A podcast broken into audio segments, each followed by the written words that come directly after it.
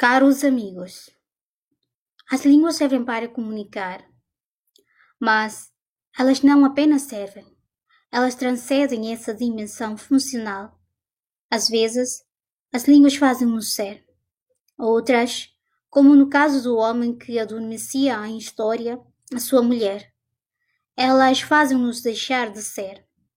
Nascemos e morremos naquilo que falamos. Estamos condenados à linguagem mesmo depois de perdermos o corpo.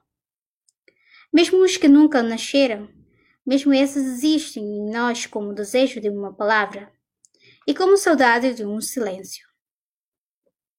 Vivemos dominados por uma percepção redutora e utilitária que converte os idiomas no assunto técnico da competência dos linguistas.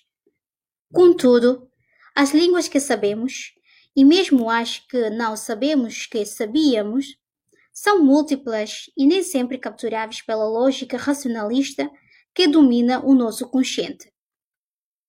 Existe algo que escapa à norma e aos códigos. Essa dimensão esquiva é aquela que a mim, enquanto escritor, mais me fascina.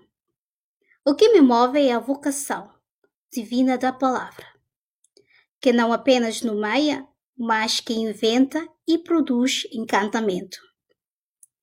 E certo de Mia Couto, do livro cujo título E se Obama fosse africano?